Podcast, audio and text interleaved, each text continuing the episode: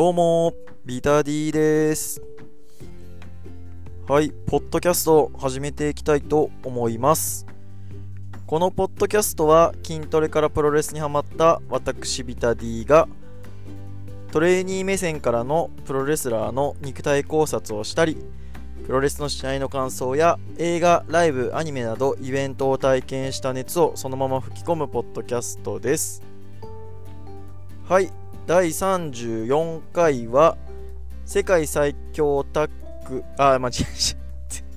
普通に間違えた。すいません。えー、っと全日本プロレス、えー、12.4、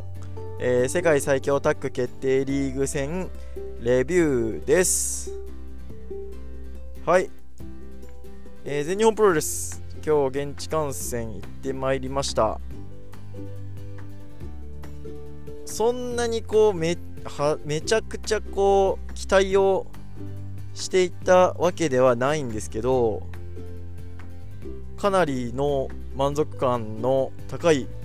えー興行と出会うことができたと思います。はい。今日の会場は、えー名古屋国際会議場、えーセンチュリーホールということで私の後楽園ホールですね。今年だけで何回行っとるんですかね。9月ぐらいには89月ぐらいには本当毎週のように週末行っとった時期あるんで多分10回は行ってないにしろ8回。で今月だけで、えー4回行く予定あるんでプロレス3回の、えーライブ1回で4回行く予定あるんで。いやーもう多分かなりこう国際会議場メニアというかね なってると思います。はい。でまあもう慣れたもんなんでね。とか言いながら道間違えてちょっと遅刻しちゃったんですけど。はい。では、えー試合のプレビューの方、えーいきたいあレビューの方を いきたいと思います。はい、えー第1試合、えー6人タッグマッチ。佐藤光田村段。本田ごめんなさい。調べようと思ったのに調べてない。ちょっと待ってください。今今調べます。本田。これはちょっとはっきりしておきたいですね。本田たたつきえー、っと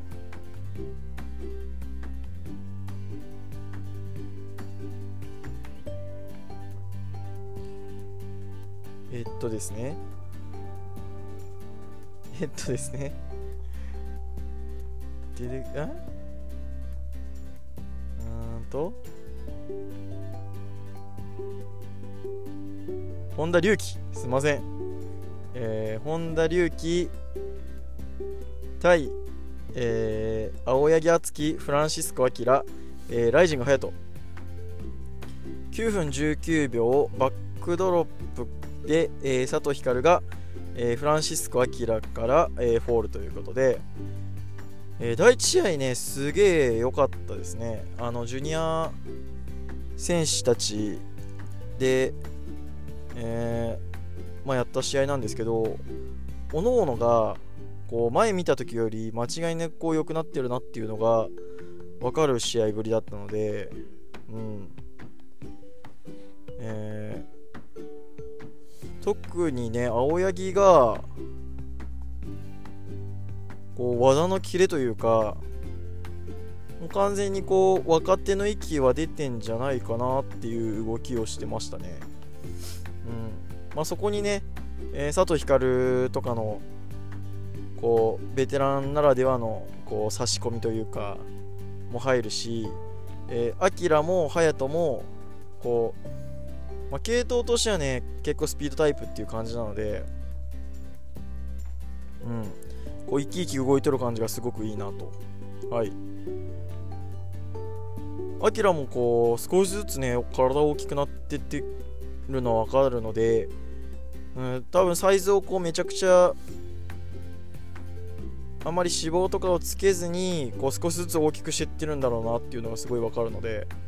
あのやっぱやってんなっていうのがわかる体っていうのはいいですよね。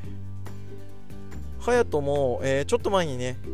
えー、ボディービルというかあれはボディ、えー、ベストボディジャパンっていう、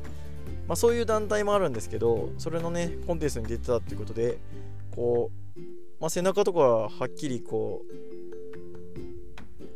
うストリエーションというかこうボコボコっとした感じがわかる、体をしてたのですごくこう見てていいなって思う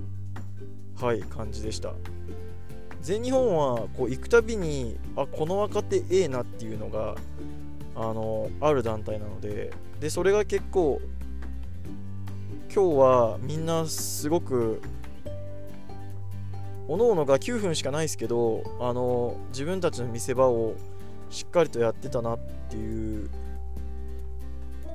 感じだったのであの非常に楽しめた第1試合。下手すりゃもうねベスこの日のベストとは言わないですけど23番目に来てもおかしくないんじゃないかなという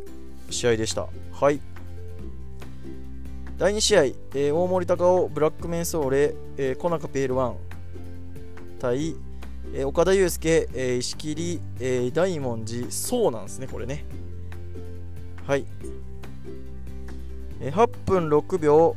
アックスボンバーで、えー、大森さんが、えー、岡田から、えー、取りました、えー、コナカペールワン。うんなんか1回しか出てこんかったんですけど、まあ、結構印象深いですね。ごめんなさいっていう感じのこの あのこう合唱というか、ね、手と手を合わせてごめんなさいって言いながら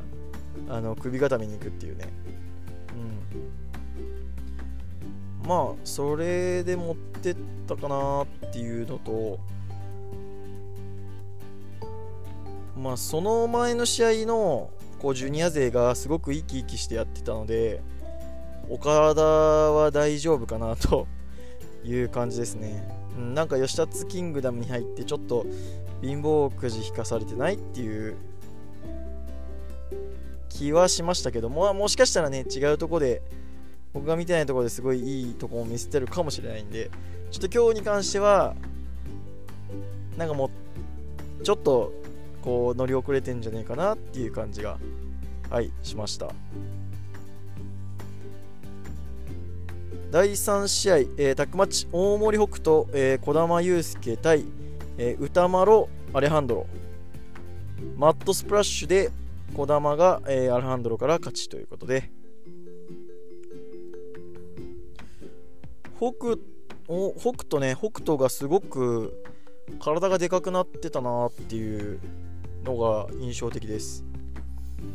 前見た時より二回りぐらい大きくなったんじゃないかなという感じでうん。歌丸とかと一こうマッチアップしてもそんなに全然見劣りはしないし他のこのあのジュニア勢に比べたら間違い間違いなくちょっとパワータイプっぽい感じに振ってってるなっていうのは感じました他の試合をちょっと見てないのでわからないですけどもしかしたらそういう差別化を図ってるのかなと。アンファンがちょっとね、介入とかもやる感じのユニットなので、そういう意味では、こう、スピード感あふれるっていうよりは、こうじっくりいく感じにしてるのかなっていうイメージです。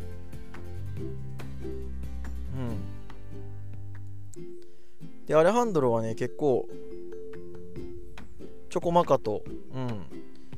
えー、ノータッチのトペコンとかもね、決めて、軽いなっていう感じですけど、やっぱちっちゃいっすね。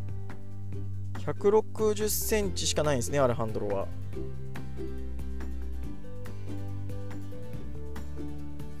石森より3センチ低いって感じですか。うんまあ。まあまあ まあまあ特にはないって感じですね。はい。えー、第4試合。世界最強タッグ決定リーグ戦公式戦。吉達西良寺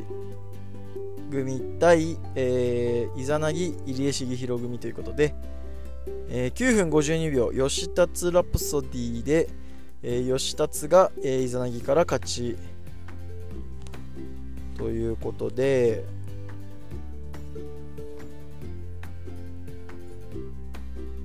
まあ、この試合の僕の、まあ、見せ場としては、えー、サイと入江のマッチアップの時のこうぶつかり合いはかなり気持ちいいものがあったなと。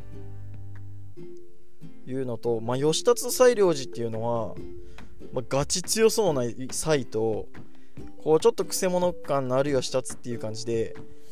なんか実際見てみると結構バランスのいい2人組だなっていうイメージを持ちました、まあ、ただねあの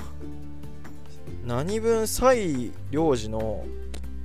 キックがめちゃくちゃ強いんで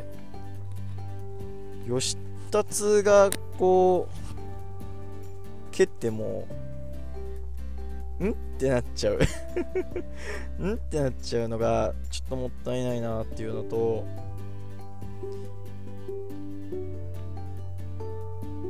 でこの試合は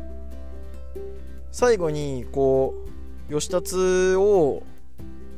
えー、イザナギが、えー、切り返して切り返して抑え込んだけど抑え込みきれずに、えー、なんだったっけなキックか。なんかでちょっとピオラされてそこに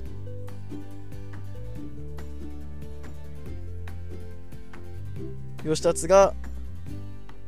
えー、吉達ラプソディ。あれはまあコーナーからの、えー、コードブレーカー、まあ、MX と同型ですね。で勝つっていう感じで。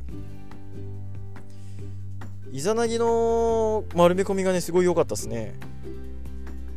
あのココードブレーカーをなんかこうゆっくり受け止めて くるりんってこう吉達の上を転がってえ抑え込むっていうのがすげえおおってなったっすね。まああの場面作っただけでもイザナギさんは勝ちじゃないですかね。吉達からは。うん。まああんま厳しいこと言いたくないんですけど。あの地元が同じ方なんでね。あんま言いたくないですけど。うん。まあでも全然悪くない試合です。本当にうん9分にしの中では結構詰まった試合内容でした。はい。第5試合、えー、世界最強タッグ決定リーグ戦公式戦、えー、田尻田中将人組対、えー、芦野翔太郎熊嵐組。ということで、えー、6分48秒スライディング D で田中将人が、えー、熊嵐から勝ち。です。はい。この試合はやっぱ最初に、えー、田中将人と芦野がこうグラウンドっていうほどじゃないんですけどこう取り合いをやって田中将人が芦野にどんなもんだみたいな 感じのこのご挨拶っていう感じですよね。昔絡みあるんですかね01とレース1で。ちょっとそれここまでは調べてないんですけどこうどこまでやれるんだよみたいな感じの田中将人の感じとこう負けじと張り合う足野みたいな。のが結構良かったですね。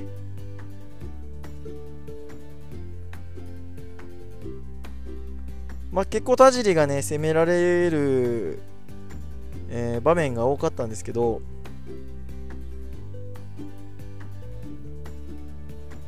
熊嵐の、えー、バックフリップと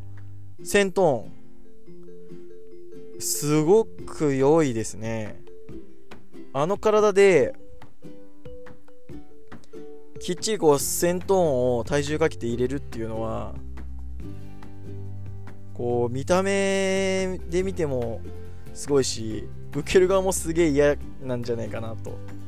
はい思います。試合としてはさ、えー、後半ですね。こう田尻が結構、えー、中盤以降攻められるんですけど、えー、田中将人がこう新レフェリーの、え少しブラインドを作った隙に、え次第で抜け出すっていうのが、まあ、2回ぐらいあってで芦野が俺もやってやるよみたいな感じでこう市内バーンとやったりとかしてでただ、えー、ちょっとアンファンがね介入させようとした感じのこう展開にレフェリーがこう止めに行った途端に、えー、市内とかの攻撃で形勢逆転。で市内で、えー、熊嵐を、えー、抑え込みながらの、えー、スライディング D で勝ちということで。スライディング D めちゃくちゃいい音したっすね。説得力抜群ですよあれは。いや田中将人はすげえっすね。こうどのリングでどの相手でもこうクオリティを下げないというか高水準。うん。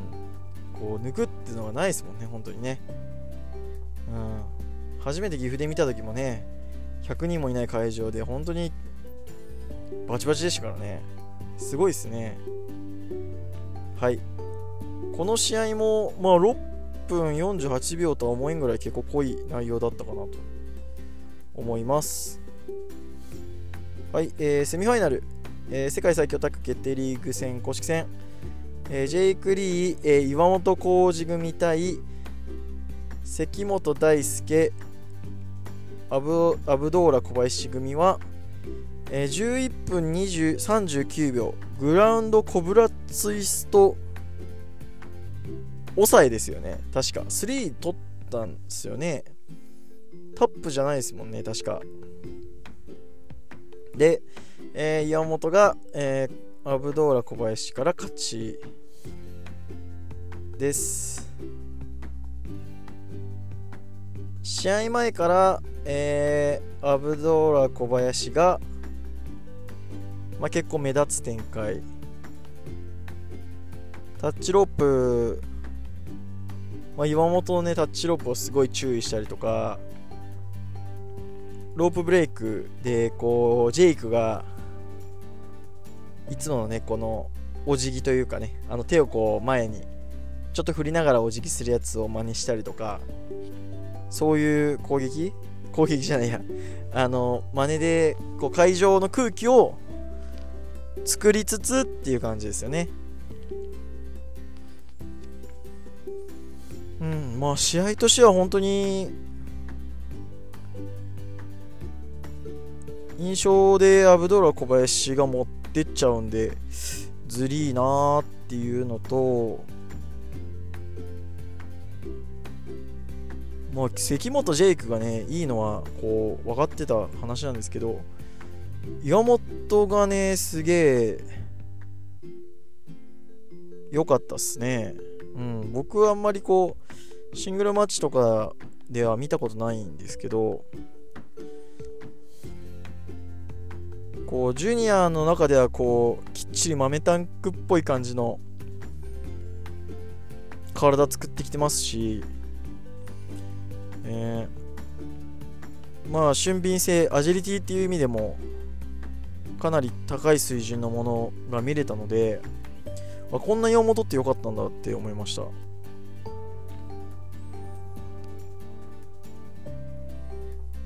受けっぷりもすごい良かったですしね。あのコーナーの、えー、関本、違う、コーナーの、えー、アブドーラ小林を関本がこう、岩本に投げるんですよ。あれ絶対痛いと思うんですけどね、よう受けたなと思うし。うん。本当によくこう、ヘビーの技を今日、こう今日はバチバチ受けて、で、最後に、こう一瞬の隙をついて、グランドコブラからの抑え込みで勝ちっていうことで、正直岩本なめとってすまんかったって感じですね。うん。さすがチャンジュニアのチャンピオンだなーっていう。まあ今日ね、あのーイザナギ入江もそうですけど、こう、順、で、まあ、田尻田中将人もそうですね。あのー、準ヘビーのタックに対して、えー、ジュニアとヘビーのね、混合軍っていうのは、すごく見てて、こう、バリエーションがあって面白いなと。やっぱこういうのは、あの、新日では見られないものなので、てか、新日も、ジュニアタックリーグないんだったら、こう、来年はワールドタックリーグ今後にしてもいいんじゃないっていうまあでもそれは、あれかな。うん。まあでもこれも実際で言えば外国人が来れんからっていうのもあるんですかね。ちょっと毎年追ってないんであれなんですけど。まあでもすごい面白かった。こうジュニアが入ると、こうヘビーのタックの試合でもこういいスパイスが入るなと思います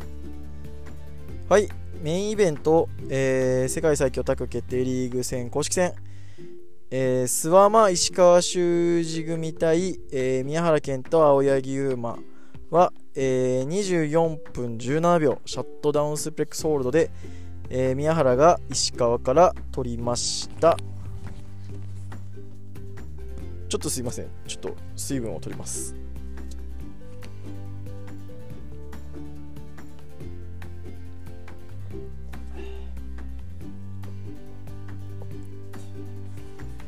はいすいません。えー、この試合は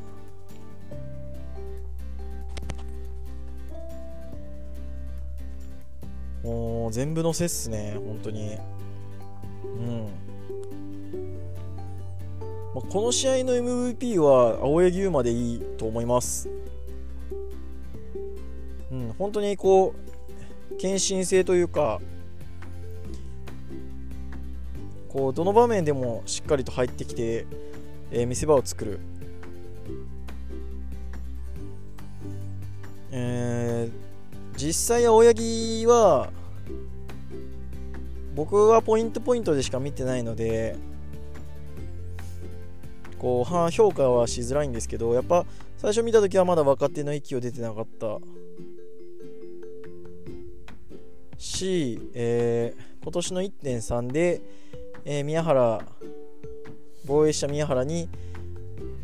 ジャーマンを決めるっていう、あのー、なかなか衝撃的な展開ね。もありどうなんだろうなって思ってましたけどこのメインイベントの中に入っても全くこうキャラ負けしない活躍だったので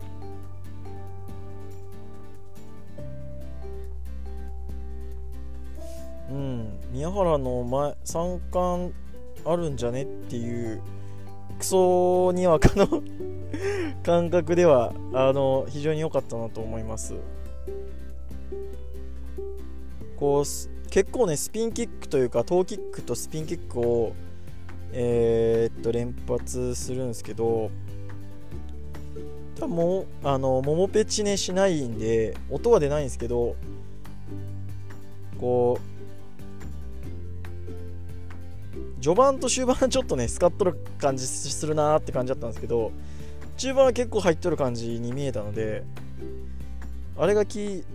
くといいなと思います。うん。やっぱスワマス諏訪間諏訪間諏訪間石川の、えー、タックワークっていうのはやっぱりこう何年もやってるだけあっていいなっていう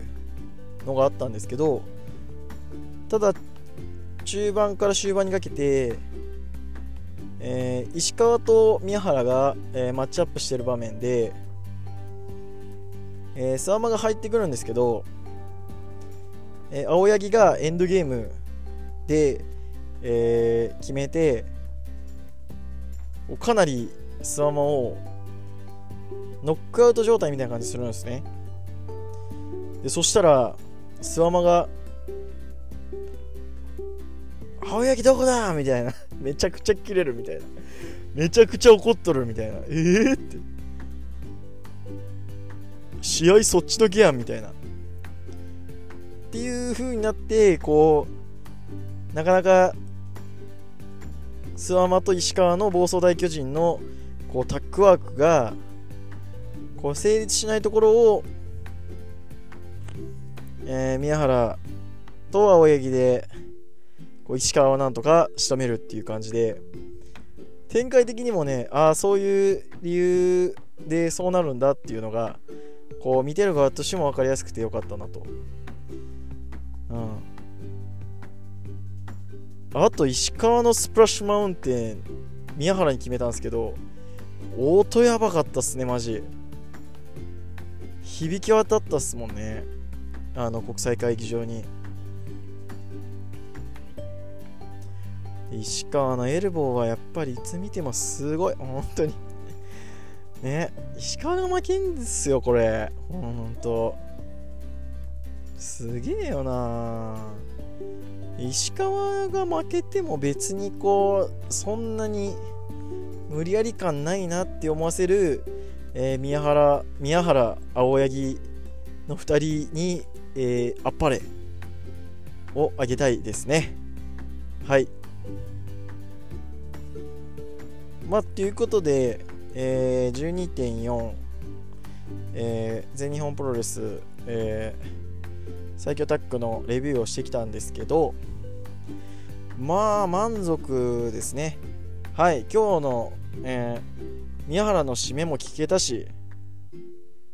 最高ですかっつって。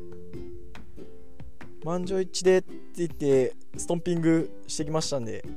はい思いっきりしました。えっ、ー、と今日ですね